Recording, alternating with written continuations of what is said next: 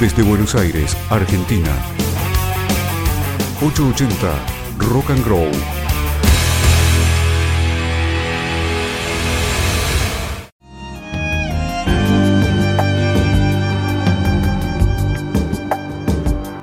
Casi mañana.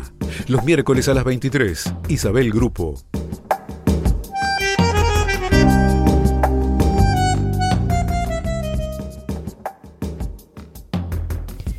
Buenas noches.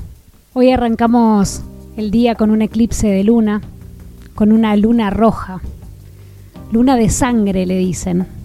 Muy oportuno para el programa de hoy, ya que en esta emisión vamos a hablar desde adentro, desde adentro de la piel. Hoy hablamos de sangre. Bienvenidos.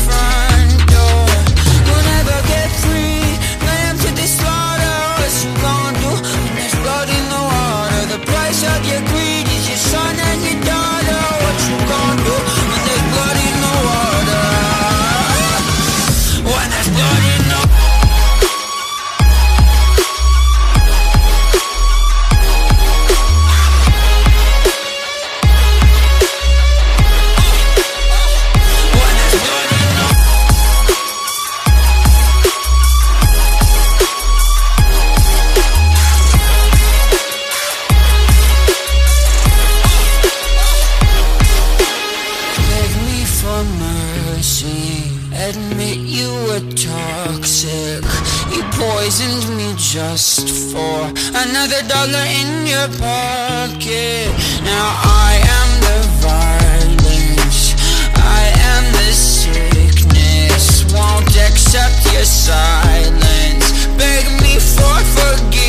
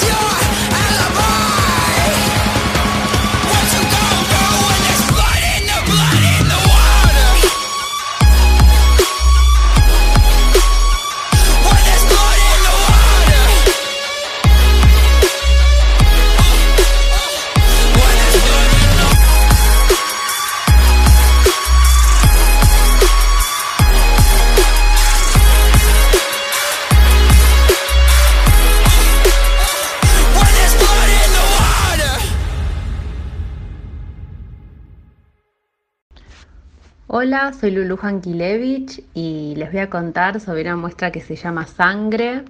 Es una muestra colectiva que nace el 9 de diciembre del año pasado, a finales de un año que pasamos a llamar para siempre pandémico. Estaba pensada para la sala de exposiciones Manuel Belgrano, dependiente de la Dirección General de Asuntos Culturales de la legislatura porteña, y en esa sala, que supuestamente iba a ser presencial, se convierte en virtual, desarrollándose en un Zoom, ¿no? Con los directores y, y los artistas y la curadora para poder de alguna manera materializar y que no quede solo en un Zoom, porque eh, más allá de que después se vio, está grabado, lo van a poder ver a modo de slide en una presentación de diapositivas, yo quería armar eh, una sala. Entonces lo que hice fue armar una sala virtual. La muestra lo que intenta hacer es eh, cuestionar el poder de, de este fluido, de la sangre, que a lo largo de la cultura ha atravesado pandemias, ritos, linajes, religiones, enfermedades y prejuicios para volver siempre a los mismos lugares. El miedo, el tabú, el espanto. A través de la mirada de varios artistas se inicia entonces un pasaje de lenguajes binarios, virtual, de un modo orgánico, virtual, intentando dar lugar al poder psicomágico de la sangre.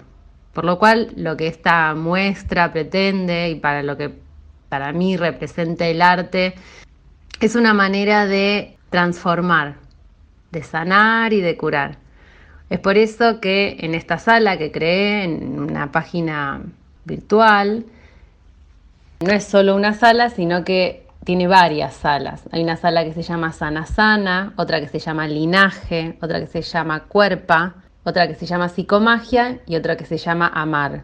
En cada una de estas salas se encuentra la obra de distintos artistas que exponen la temática de manera más o menos explícita, de manera más literal o de manera más poética, pero en un punto con el mismo fin, ¿no? que es visibilizar, sanar, transformar, en todos estos sentidos que para mí son cada una de las salas. Los artistas que están en esta muestra que pasamos a llamar itinerante y que queremos que siga fluyendo como el, mismo fluido, porque hicimos la presentación para la sala de la legislatura y después invitamos a dos artistas más de Lobos porque la expusimos en el Museo Patrimonial de Lobos, Mablo.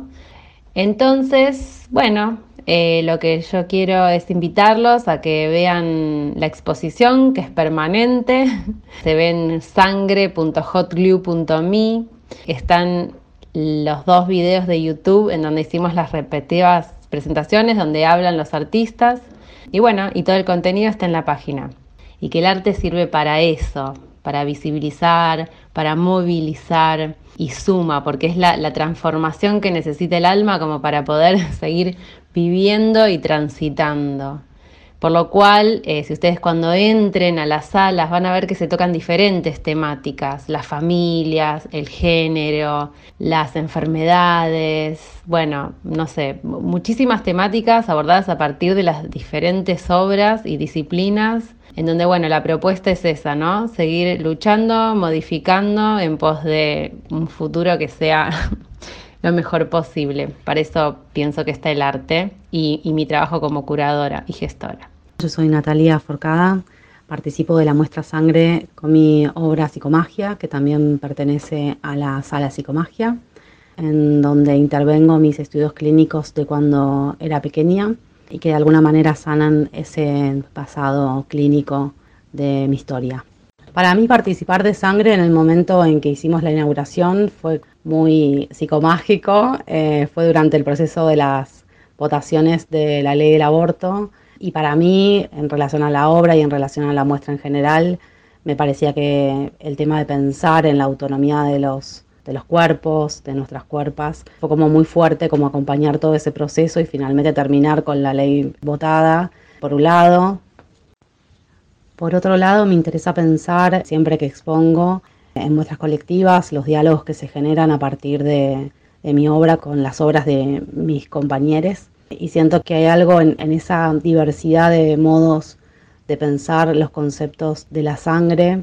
Fue como muy, muy interesante la, interdisciplina que se dio, pensando también en las materialidades, en las obras más abstractas, en las obras más performáticas, en las obras más sexuales, en las obras más pictóricas también. Y me parece que, que eso suma mucho a la posibilidad de mirada, ¿no? O sea, como a ampliar la posibilidad de mirada.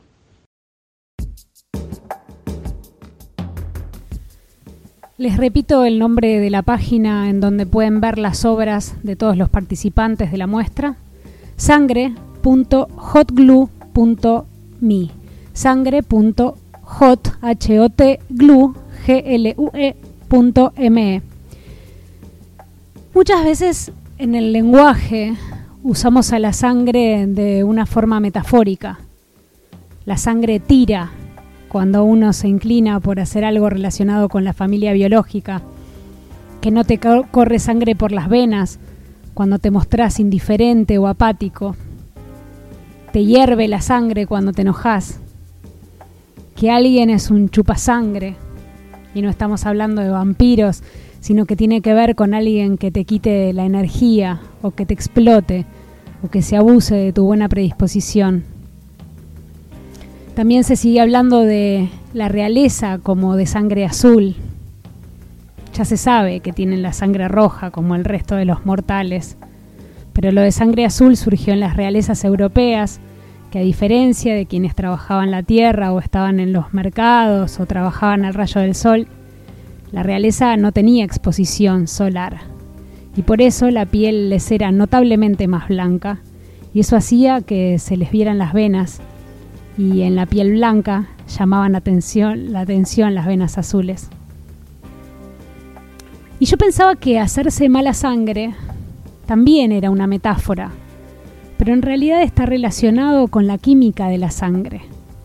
Al preocuparnos o tener ansiedad o angustiarnos, la química de la sangre se va a alterar siempre que se altere primero la química del cerebro tomarse algo de mal modo, irritarse o enojarse, sentir miedos, pánico y culpa, va a modificar la química de nuestro cerebro, que se ramifica luego con la sangre y lleva este mensaje alterado al resto de todo nuestro organismo. Así que hacerse mala sangre resulta que es mucho más literal de lo que yo creía. ¿Y vos? ¿Qué mensaje le manda tu cerebro al resto de tu organismo a través de la sangre? ¿Te estás haciendo mala sangre últimamente?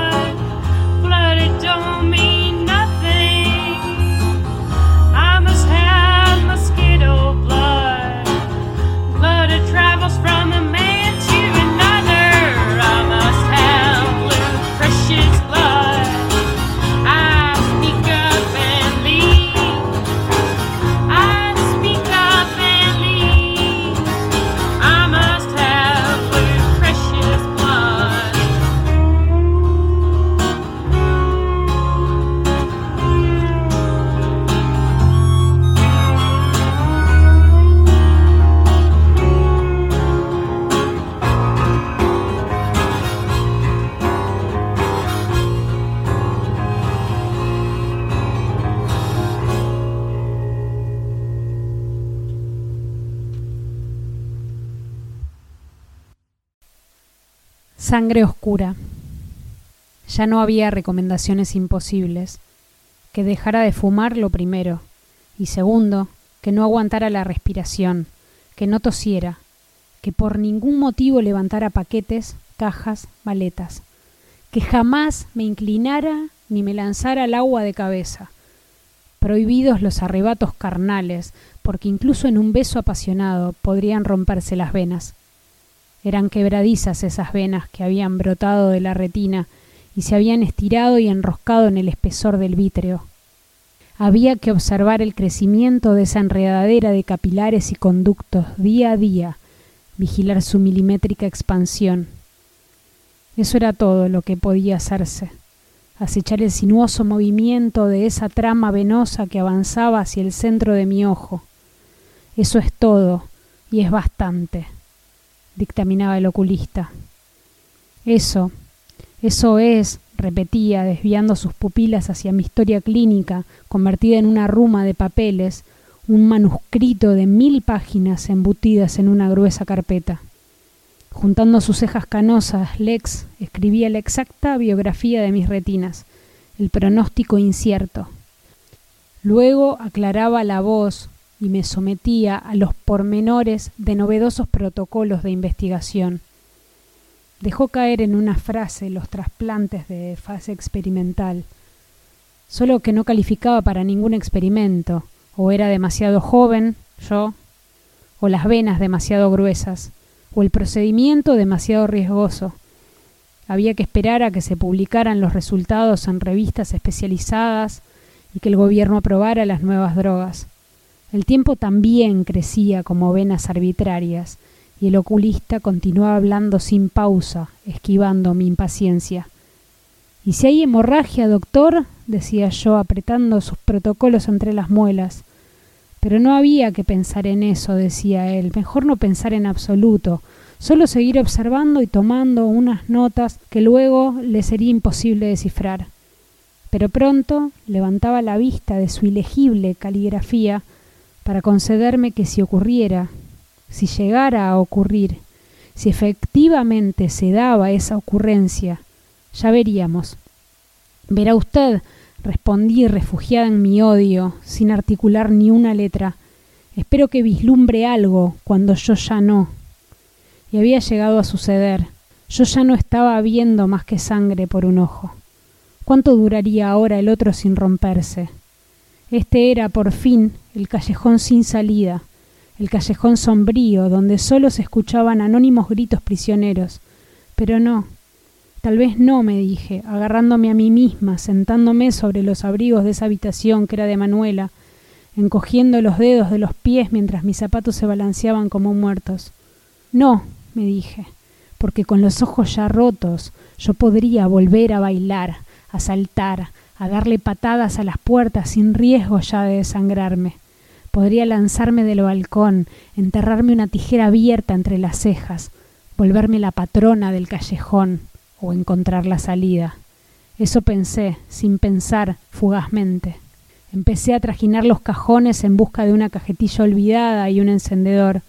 Iba a incendiarme una uña prendiendo el cigarrillo y a llenarme de tabaco antes de regresar a esa consulta y decirle a Alex con el humo subido a la cabeza.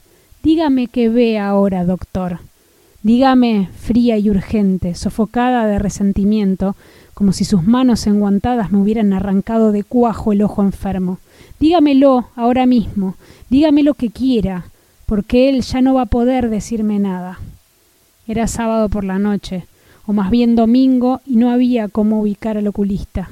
Y de todos modos, ¿qué podría decir él que yo no supiera ya? Que tenía litros de rencor dentro del ojo.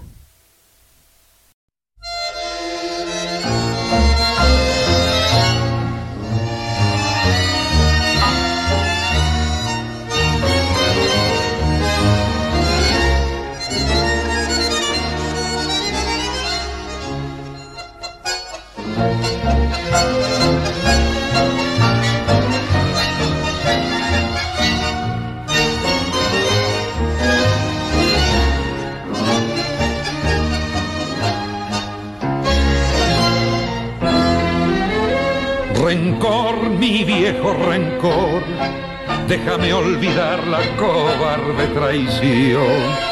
No ves que no puedo más, que ya me he de tanto llorar. Deja que viva otra vez y olvide el dolor que ayer me cacheteó. Quiero volver a ser lo que fui, yo quiero vivir este odio maldito que llevo en las venas me amarga la vida como una condena. El mal que me han hecho es herida abierta que inunda mi pecho de rabia y de hiel. La odian mis ojos porque la miraron mis labios la odian porque la besaron, la odio con toda la fuerza de mi alma y es tan grande mi odio oh, como fue mi amor. Rencor, mi viejo rencor, no quiero vivir esta pena sin fin. Si ya me has muerto una vez, ¿por qué llevaré la muerte en mi ser? Ya sé que no tiene perdón, ya sé que fue vil y fue cruel su traición. Por eso, viejo rencor, déjame vivir por lo que sufrí. Dios quiera que un día la encuentre en la vida, llorando vencida su triste pasado, para echarle encima todo este desprecio que ensucia mi pecho de amargo rencor. La odio por el daño de mi amor deshecho y por una duda que me escarba el pecho, no repitas nunca lo que voy a decirte, rencor tengo miedo de que seas amor. Por eso, oh viejo rencor, déjame vivir por lo que sufrí.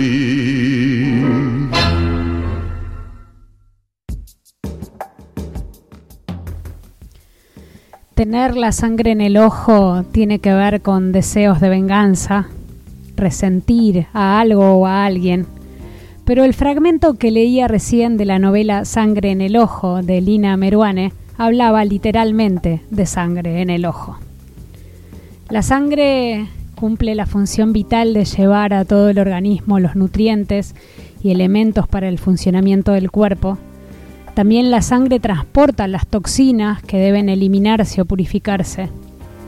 Sin sangre no podemos vivir y tampoco podemos vivir sin que la sangre se oxigene o se purifique. La sangre está circulando permanentemente en el cuerpo y lo sabemos, pero es algo que no vemos. Tiene que ver con el adentro, con lo que tenemos adentro. Y la sangre se vuelve siniestra al estar afuera, al estar expuesta, al verla.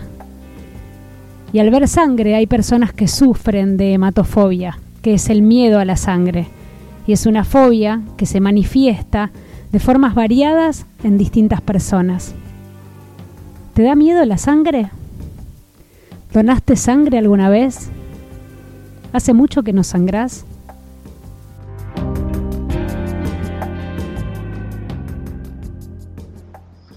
Tengo hematofobia. Lo descubrí a los 12, 13 años cuando iniciaba mi adolescencia. En ese entonces mi viejo tenía una relojería en un local pegado a una clínica. Como los tiempos muertos de una relojería son muchos, los médicos de guardia o los que ya se habían hecho con pinches mi viejo iban a tomar mate ahí a la relojería en sus propios tiempos muertos o de descanso. Habrá sido el verano del inicio de mi previo al inicio de mi secundaria, una mañana que yo fui a trabajar ahí, un médico estaba contando una anécdota de la guardia de la noche anterior. Una chica que entró con una hemorragia imparable, una hemorragia nasal, y que no se la podían detener con nada. Probaron de todo, de todo, y no podían trabajar por la cantidad de sangre que salía. Necesitaban detener un poco el sangrado para poder entrar y, suturar o obturar las, las venas que provocaban ese sangrado. Y entonces empezó a relatar todo lo que le hicieron eh, en la guardia. que yo no me atrevo a repetir por miedo a, a que me pase lo mismo. Bueno, la cuestión es que estaba relatando un detalle así, un relato con muchos detalles, y en cuanto me di cuenta me desperté yo en la clínica, en la guardia, me había desmayado. Me desmayado y bueno, caí redondo, me golpeé la cabeza y me tuvieron que atender. A partir de este incidente empecé a, prestar atención a estas cuestiones con la sangre y noté que no pasaba en presencia física de ella. De hecho, he donado sangre muchas veces. Cuando me sacan sangre para un análisis no tengo problema. Tengo una, una herida requirió siete puntos en la frente, un palazo en una pelea callejera. Cuentan los que me veían que yo estaba todo cubierto de sangre. Yo, yo recuerdo que en el momento no podía ver porque la sangre me tapaba los ojos. Y yo seguía tratando de, intervenir en, el tumulto ese. Me sacaron dos amigos que me llevaron al Ramos Mejía a que me suturen la frente. Y en todo ese proceso no me pasó nada. Cuando doné, cuando pasó esta pelea callejera, no me pasó nada. Pero siempre que alguien relata una anécdota o un suceso donde alguien está sangrando o tiene un sufrimiento muy extremo, a mí me baja la presión y llego al punto de desmayarme. Mi problema entonces es con el relato, con la cosa mediada. Si lo veo en directo, no me pasa nada. O sea, la presencia física de la sangre no me provoca gran cosa. Sé que, obviamente, que si hay una herida hay que detener el sangrado. Puedo intervenir. En cambio, en el relato, cuando me cuentan o cuando yo leo, es donde está el problema. Recuerdo que, por ejemplo, en, el libro de Manuel hay una parte muy cruenta donde Cortázar pone, eh, pone las torturas de los eh, soldados yanquis a los vietnamitas, o, bueno, Nunca más, nunca lo pude leer. Inclusive en Rayuela. En Rayuela hay un personaje que se llama Wong, un chino, que tiene un libro sobre torturas. Yo creo que cuando leía esa parte, esas páginas las pasaba, pero con una velocidad terrible, leía a una velocidad de- del triple de lo normal, porque quería pasar esa página porque me daba una gran angustia. Bueno, cosa rara, ¿no?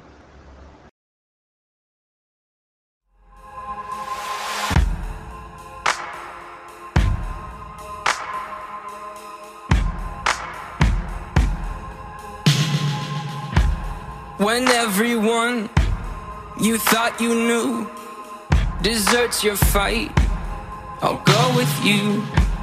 You're facing down a dark hall. I'll grab my light and go with you. I'll go with you. I'll go with you. I'll go with you. I'll go with you. I'll go with you. I'll go with you. I'll go with you.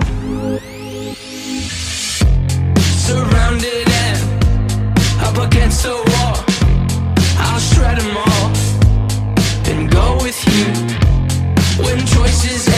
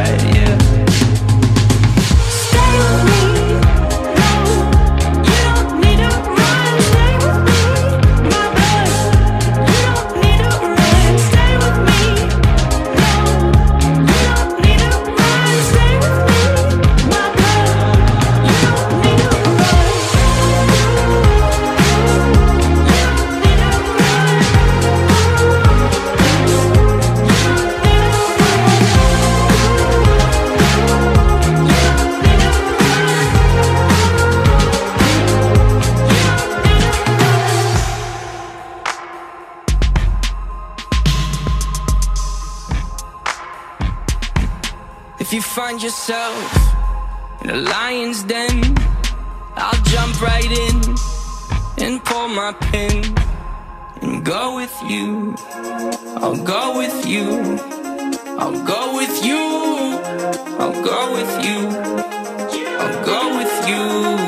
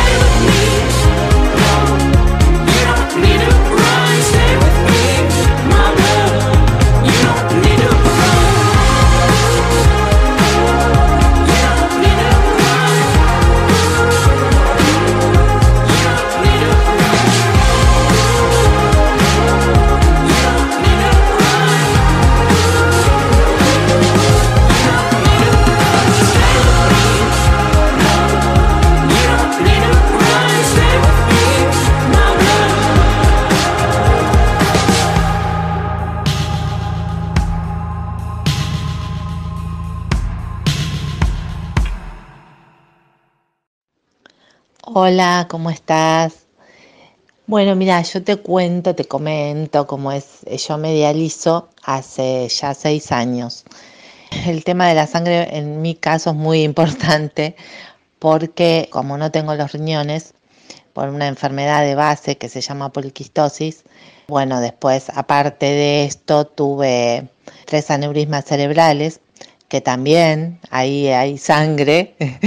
Tenía tres aneurismas que se rompieron, tuve una operación muy grande y terminé en diálisis. Yo vivo gracias a la máquina de que me dializo tres veces por semana. Es un, equipo que nos conectan a una máquina y este la verdad que es bárbaro. Gracias a eso este, estoy viva y es un filtrado que le hacen a la sangre. La limpian, le ponen muchos, muchos remedios, muchas, eh, muchas cositas mientras va pasando la sangre. Pasa por una máquina durante cuatro horas. El, proceso dura cuatro horas. Pasa por una máquina y se va limpiando y vuelve a entrar a, a tu cuerpo. Eh, así funciona eh, la diálisis. La verdad que bueno, yo lo llevo muy bien, muy bien, porque eh, hay gente que no lo tolera, yo sí, por suerte la llevo bárbara. Y gracias a eso, bueno, podemos seguir viviendo. La verdad que la gente no se da cuenta a veces lo importante que es la sangre, al tenerla limpia, sin, sin impurezas, sin nada, es bárbaro, es otra, otra calidad de vida. Así que bueno, básicamente eso es lo que, lo que me pasa a mí, con lo que convivo. Te mando un beso. 880 Rock and Grow. Hola amigos, quiero contarles algo sobre la sangre, ese fluido magnífico que corre incansablemente por nuestras venas y arterias a través de toda nuestra vida.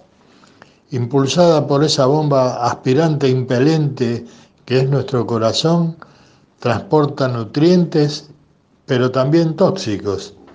Y es entonces cuando algunos de nuestros órganos cumplen su función depuradora. Pero no todo es color de rosa.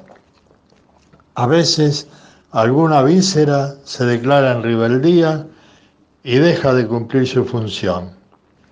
Es allí cuando comienza a tallar la ciencia. Gracias a ella me conectan en una máquina de hemodiálisis tres veces por semana durante cuatro horas porque mis riñones dejaron de funcionar. Entonces mi sangre fluye a través de ese robot de ciencia ficción con luces que titilan y alarmas intermitentes y vuelve depurada a mi organismo. Algunos días me parecen interminables esas cuatro horas y me entretengo escribiendo cuentos cortos o poesías. Como no puedo descargar mi bronca con quienes me rodean, porque son todos amorosos. Lo hago con seres inanimados, como por ejemplo el sol. He aquí mi último soneto, y dice así,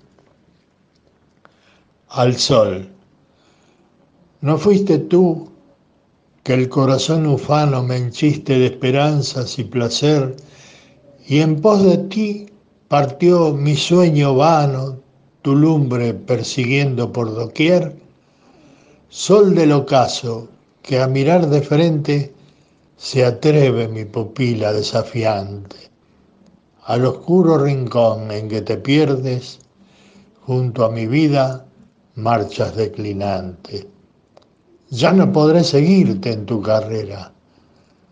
Muerta la llama de mi antiguo brío, la diálisis me salva y me encadena. Mas no presumas de existencia eterna. Cósmico polvo, la mísera condena que a ti también te espera, pobre estrella. Bueno, esperando no haberlos aburrido con mi perorata, me despido de ustedes con un fraternal abrazo. Andrés Rodríguez.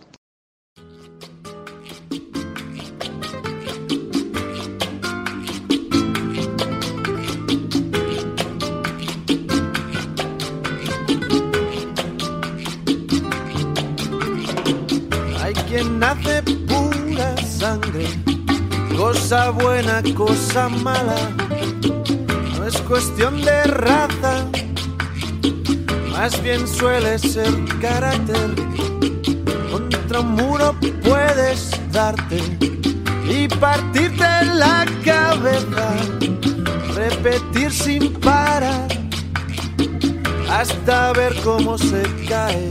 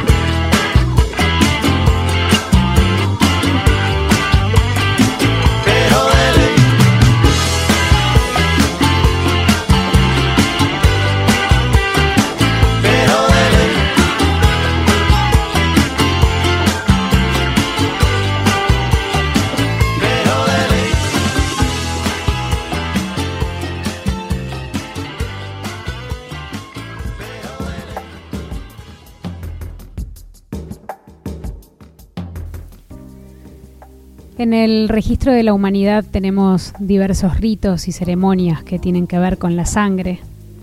Las pinturas rupestres, por ejemplo, fueron hechas con sangre animal como pigmento. Los mayas, entre otras civilizaciones, tenían rituales de sacrificio de animales, hombres y niños para honrar a los dioses. La sangre era el alimento de los dioses y el sacrificio humano era la mejor ofrenda que se le podía hacer a un dios por supuesto, mayormente se sacrificaban esclavos y prisioneros. Los campesinos mayas además creían que si regaban con un poco de sangre fertilizarían sus tierras. En la historia, en el arte, en las religiones, hubo y hay incluso en la actualidad rituales y ceremonias en las que participa la sangre de manera real o simbólica. Por ejemplo, beber la sangre de Cristo para el cristianismo, o la circuncisión en el judaísmo. Involucran a la sangre de una u otra manera. Como decía antes, sabemos que adentro tenemos sangre, pero verla se torna ominoso. Es una inquietante extrañeza, por la cual lo conocido se torna raro o lo raro se torna conocido. sabemos que tenemos sangre adentro, pero verla fuera del cuerpo produce un extrañamiento que se vuelve siniestro. Y por esa característica de lo siniestro es que la sangre a veces es tabú. En el pasado el ser humano no podía pensar la posibilidad de sangrar varios días sin morir o sin estar enfermo. Era algo que se relacionaba con lo infrahumano, lo diabólico, lo satánico. Era algo que no era propio de lo humano. Por eso, la menstruación, cuando no terminaba de entenderse por qué sangraban las mujeres cuando sangraban, se la asoció en el pasado con mitos, magia y maleficios. De hecho, todavía en India se considera maldita a una mujer cuando menstrua. Se asociaban a la sangre posibles catástrofes. Se creía que si una mujer menstruando se bañaba generaría una sequía o que una mujer menstruando si cocinaba traería hambruna, o si una mujer menstruando trabajaba en la tierra estropearía la cosecha.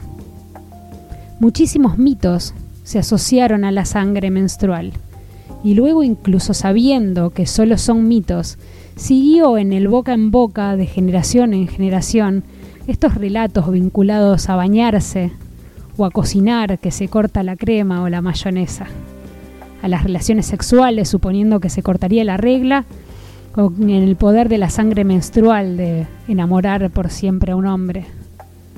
¿Todavía alguien cree en alguno de estos mitos? ¿Te parece tabú la sangre? ¿Te parece tabú la sangre menstrual?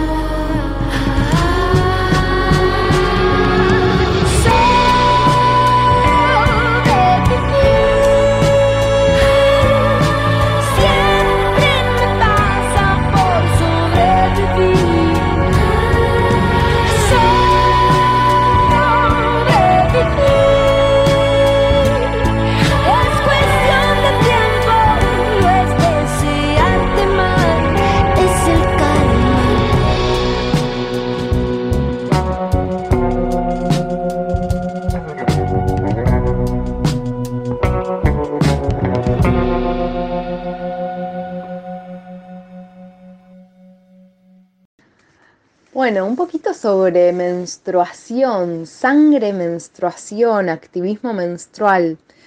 Me dan ganas de empezar un poquito por este mes hermoso de mayo, que es el mes de la visibilización del ciclo menstrual ovulatorio.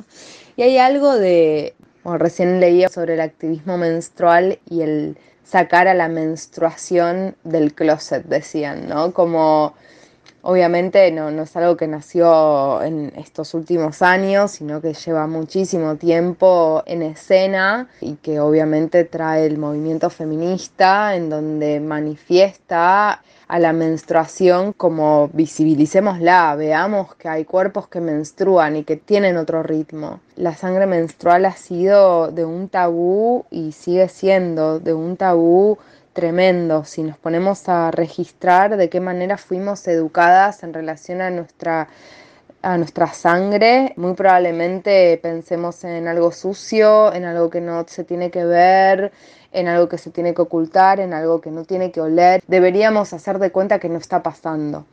Y lo que hace eso es que el cuerpo se rigidice, que el útero no tenga espacio, tiene que ver con el útero visibilizar la función también del útero, del espacio que ocupa y muchas veces en este darle espacio a la sangre menstrual hace que también el volumen que ocupa el útero cuando estamos premenstruales o a punto de menstruar tenga la posibilidad de, no estar en ese estado de, de, ocultarlo, ¿no? Como algo de oprimir al útero para que no se note que hay un abdomen que está un poco más inflamado.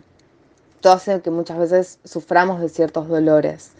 A través del activismo menstrual acompañamos a las personas a un montón de, aristas. A mí la que particularmente me viene como acompañantes de procesos de personas que menstruan y también lo nombro de esta manera porque no solo las mujeres menstruan, también los varones trans y esto es muy importante para también dar un encuadre a nivel de, diversidad ¿sí? de, cuerpos. Entonces también hablamos de cuerpos con útero. En relación a los cuerpos con útero y a la sangre menstrual, ahí yo particularmente estoy acompañando a las personas a que puedan reconciliarse con su sangre, a que puedan empezar un camino de reconciliación con el, el dolor menstrual, por ejemplo, y a la sangre la, la, tocamos, y a la sangre la olemos, y a la sangre la probamos, y con la sangre pintamos, y con la sangre nos hacemos mascarillas en la cara, y con la sangre escribimos, y con la sangre un montón, ¿no? Con la sangre menstrual, un montón de, de, mirarme. Si la sangre menstrual tiene distintos tonos, puede estar hablándome de que mi hígado está funcionando de determinada manera o que necesita un poco de, de limpieza al hígado o que necesito chequear mis riñones. Si aprendo a mirar mi sangre menstrual, aprendo a mirar mi salud. Así que bueno, un poco todo esto me, aparece para compartirles. También la sangre menstrual es sagrada para las culturas originarias de Latinoamérica.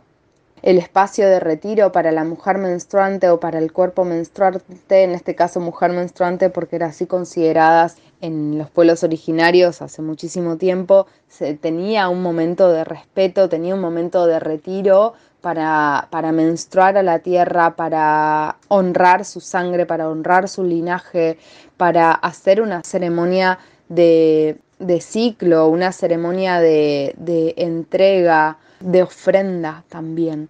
Así que bueno, también podemos ofrendar a la tierra nuestra sangre. Si alguien escucha esto y tiene ganas de empezar, lo primero que le recomiendo es copa menstrual, empezar a tener contacto con su, sangre y siempre antes de regar y sembrar la sangre en las plantas, ponerle agua, porque tiene un montón de hierro, es súper nutricia para las plantas.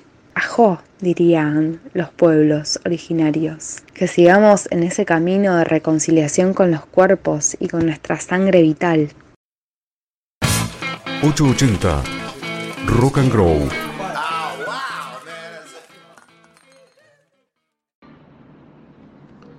Bueno, este es un ritual que se lleva a cabo en una comunidad que vive en las selvas colombianas, en las orillas de un río que se llama Río San Juan. Este ritual es un ritual de paso en donde lo que nosotros decimos, ¿no? Como pasar de la edad de niño a adulto. Esa sería como la utilización de este ritual. Y sucede cuando la mujer tiene su primer menstruación. Cuando tienen la primer menstruación, ellos ahí en su comunidad tienen una especie de domo, estructura de madera y todo forrado con paja, completamente cerrado. Cuando esta persona tiene la primer menstruación, se introduce ahí en el domo durante el tiempo que dure, cuatro o cinco días, se introduce en el domo y nadie puede mirarla. Se le pasa la comida por un, por un espacio que hay debajo de todo y ella permanece ahí todo ese tiempo y se le entregan unos elementos. Se le entregan unas hojas de una planta especial que la tienen que poner en ciertas partes de su cuerpo para que no le crezca vello y se le entrega una piedra. Esa piedra la debe conservar durante el tiempo necesario hasta que encuentre su pareja y a su pareja ella le entrega esa piedra como símbolo de unión. Todo esto dentro del marco de su primera menstruación, ¿no? Obviamente una vez que ella entra, entra como lo- para lo que nosotros sería como niña, entra como una niña, pasan todos estos días, pasa el ritual que está ahí y sale ya convertida en una, vamos a decir así, ¿no? En una mujer adulta. Así que, bueno, ese es el ritual de, que vincula el tema de la sangre que conozco y lo conozco porque, bueno, conviví con esta comunidad un, un tiempo, así que, así que, bueno, ahí me, me- me explicaron todo, me lo contaron y me lo contó eh, una de las chicas que había, había pasado por eso.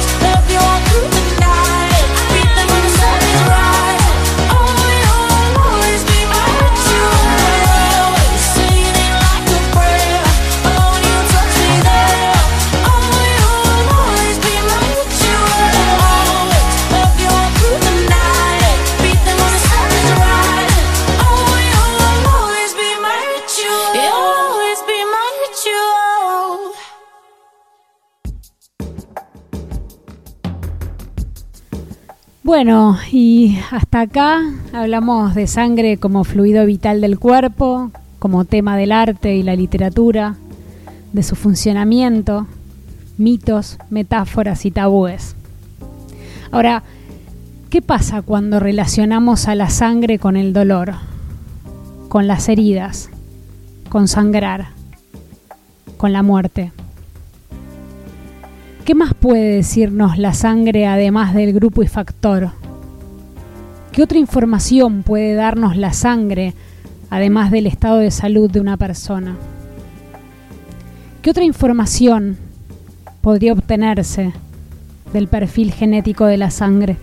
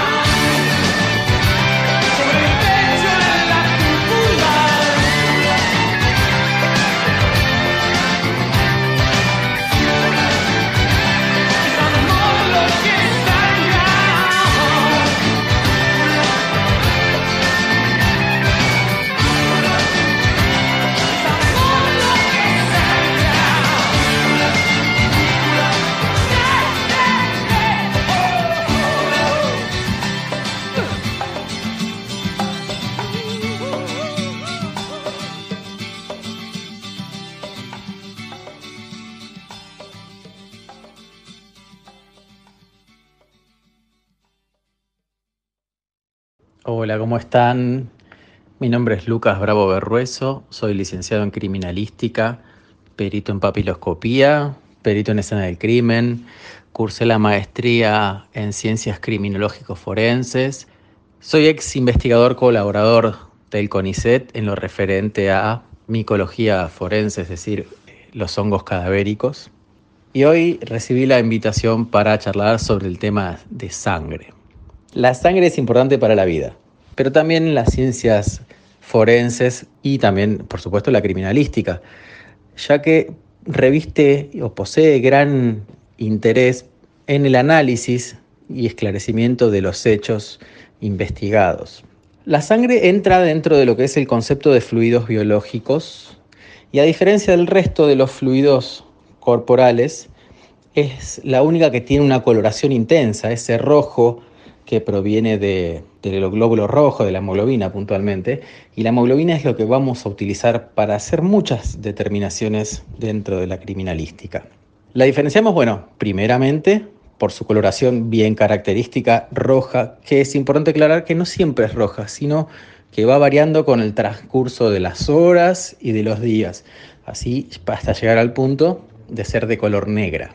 Si bien normalmente hablamos en lo cotidiano de sangre o de una mancha que tiene por la coloración es sangre, nosotros en las ciencias forenses no hacemos este tipo de afirmaciones, sino antes se hizo un ensayo, un estudio, una determinación específica. Lo vamos a denominar como manchas pardas, manchas pardo rojizas, rojo parduzcas, o se les puede decir PTH, que es presunto tejido hemático. Siempre hablamos de una presunción. Lo mismo sucede para los cabellos o los pelos. No hablamos de pelos, sino que hablamos de presuntos filamentos pilosos. Y es así que estas determinaciones que se realizan hoy por hoy con los kits más avanzados que contamos son muy similares, son una corrida cromatográfica. Es muy similar a lo que conocemos como un test de embarazo. Entonces, se toma una muestra, esta muestra se procesa con una solución buffer, que es una solución reguladora, y luego en este casetito, en estos estuches, se colocan cuatro gotas y se espera que se produzca esta corrida, igual que se hace en un test de embarazo. Una, una rayita o una línea me indica un resultado negativo, dos líneas o dos rayitas me indican un resultado positivo. Es interesante pensar en estos ensayos que son específicos para las ciencias forenses, pero tienen su origen en el área clínica, en la medicina clínica, porque se derivan de los ensayos que se utilizaban antiguamente, que de hecho se siguen utilizando hoy en día, para la búsqueda de sangre en materia fecal. Entonces, las ciencias forenses lo que hacen es tomar ensayos de otras áreas cuando no tienen ensayos específicos para poder establecer, en este caso, si estamos en presencia no solo de sangre, sino si esa sangre es humana, que es lo que más nos importa, lo que más le importa a una investigación. Determinar si esa mancha parda, primero, es sangre, si esa sangre es humana, para estas muestras luego remitirlas a los laboratorios genéticos y establecer el famoso perfil genético. Importante es que no utilizamos o no se utiliza la parte que le da la coloración, es decir, el glóbulo rojo. ¿Por qué? Porque el glóbulo rojo es una célula que no posee núcleo. Y para hacer un ensayo de ADN nuclear necesitamos células con núcleos, como por ejemplo los glóbulos blancos. Entonces los glóbulos rojos los vamos a utilizar solamente para hacer este tipo de ensayos o este tipo de orientaciones. Es muy común, y lo hemos visto o lo han visto en películas, en series, en documentales, que muchas veces se intenta con posterioridad al hecho delictivo, lo que se intenta hacer es eliminar, borrar todas esas manchas de sangre que quedaron luego de cometer el delito. Y para eso se pueden utilizar diferentes elementos. Quizás a simple vista se ve que el piso quedó limpio, las paredes quedaron limpias, las prendas también, pero ahí ingresamos nosotros, dentro del área criminalística o dentro de las ciencias forenses. Vale la pena hacer la salvedad porque en otras latitudes no se le llama criminalística y quien interviene es un biólogo, por ejemplo. Entonces, lo que utilizamos es otro tipo de reactivo para hacer un ensayo específico que se llama quimioluminiscencia. ¿Qué es esto? Lisa y llanamente es aplicar un reactivo con un spray o con un sprayador. Entonces se aplica este reactivo en diferentes áreas o zonas sospechadas también se puede aplicar sobre vestimentas, sobre prendas, sobre elementos utilizados para cometer el delito o ocasionar, infligir una lesión sobre una persona. Y este reactivo lo que hace es brillar. Emite una luminiscencia de tipo química, por eso es quimioluminiscencia. Existe la bioluminiscencia también, que es la de las luciérnagas, ¿sí? O algunas eh, medusas pueden emitir esto mismo. Ahora, esta reacción es muy sensible y me permite visualizar trazas de manchas que a simple vista no se ven. No veo la mancha roja de fluido hemático, sino que no veo nada porque fue eliminada. Estos reactivos permiten visualizar dónde se encontraban las manchas, la morfología que tienen en esas manchas y así hacer una toma de muestra o lo que se conoce como un hisopado y a este hisopado hacerle el procesamiento que decía anteriormente. Hablando de morfologías, esto es muy importante porque la morfología, o sea, la forma que tienen las manchas, me habla, me dice, me transmite información del escenario, como se dice el lugar, no solamente los cuerpos hablan, sino que los escenarios, los lugares del hecho, la escena del crimen, también habla. Y es ahí que nosotros intervenimos como intérpretes, digamos, seríamos como una especie de traductor. Y vemos estas manchas y estas manchas nos permiten establecer una diversidad muy grande, muy amplia de factores que intervinieron durante el desarrollo de ese delito. Como por ejemplo, establecer la ubicación espacial de la fuente de origen. ¿Qué significa esto? ¿Dónde estaba la lesión? Ubicada en tres dimensiones. En cuanto al eje de la Y, de la X y la Z, o sea, le damos profundidad. No estamos trabajando en dos dimensiones como sería trabajar sobre una pared donde la mancha está colocada o está estampada, ¿no? Nosotros hacemos una proyección de esas manchas y podemos ubicar en el espacio, según el punto de convergencia de todas esas máculas o esas manchas que analizamos, y así establecer dónde estaba la fuente de origen, la fuente de la cual provenía esa sangre o brotaba esa sangre. También me permiten establecer el elemento productor, es decir, qué arma se utilizó para ocasionar esa lesión, cuántas lesiones fueron, porque los diferentes elementos que pueden utilizarse por ejemplo, un cuchillo, un bate de béisbol y una pistola o un revólver, un arma de fuego. El análisis de patrones hemáticos o la hematología reconstructiva es la disciplina que se encarga de hacer el estudio de las manchas de sangre respecto de su, lo que venía hablando, de su morfología. Y también me permite establecer la posición o la relación víctima-victimario. Esto es muy importante para poder ubicar a las personas dentro de un espacio físico, dentro de un lugar, y a la vez poder también saber qué cantidad de lesiones tiene o se produjeron y el tipo de elemento utilizado en base a lo que les decía anteriormente, que es esto de que un arma blanca va a producir un tipo de patrón hemático, es decir, un patrón de sangre, el palo va a producir otro muy diferente. Y por último el arma de fuego va a producir otro totalmente diferente. Entonces en base al tamaño y la distribución y la ubicación de esas manchas se puede llegar a establecer todo esto que venía mencionando recién. Muchos casos se han esclarecido por el análisis de patrones de sangre, por el estudio propiamente de la sangre.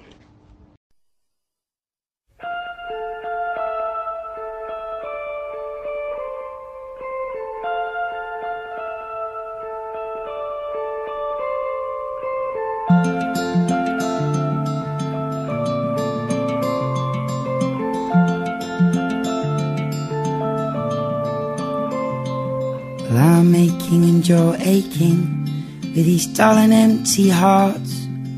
We're waiting for somebody to rip our ribs apart and to seize with a steady hand our dull and empty hearts, our hearts. And I'm taking and you're taking, we've forgotten how to give. I'm faking it, you're breaking it, it's just the way it is. So we'll leave here tonight, you before we give each other back our hearts. Cause our love left us long ago. And we are both asleep. Leaving bloodstains in the snow Leaving bloodstains in the snow.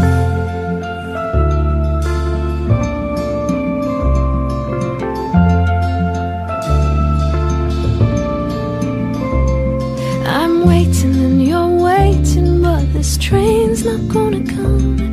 Your voice has started grating, and I hate what we've become. So there's no future at the station. We're just feeding off the crumbs of ours.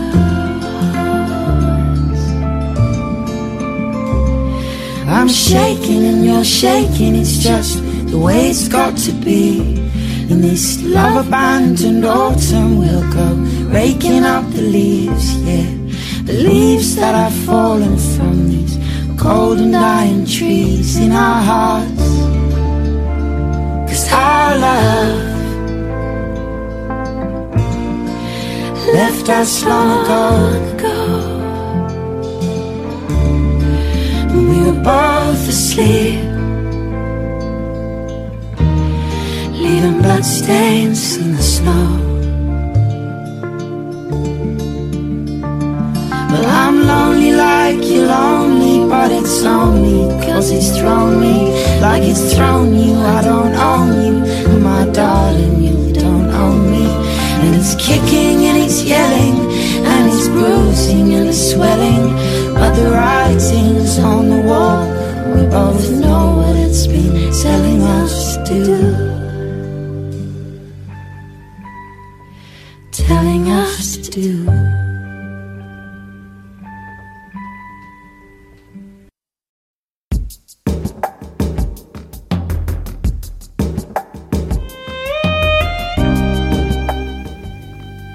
Gracias Lulu Jankilevich y Natalia Forcada por presentarnos la muestra sangre.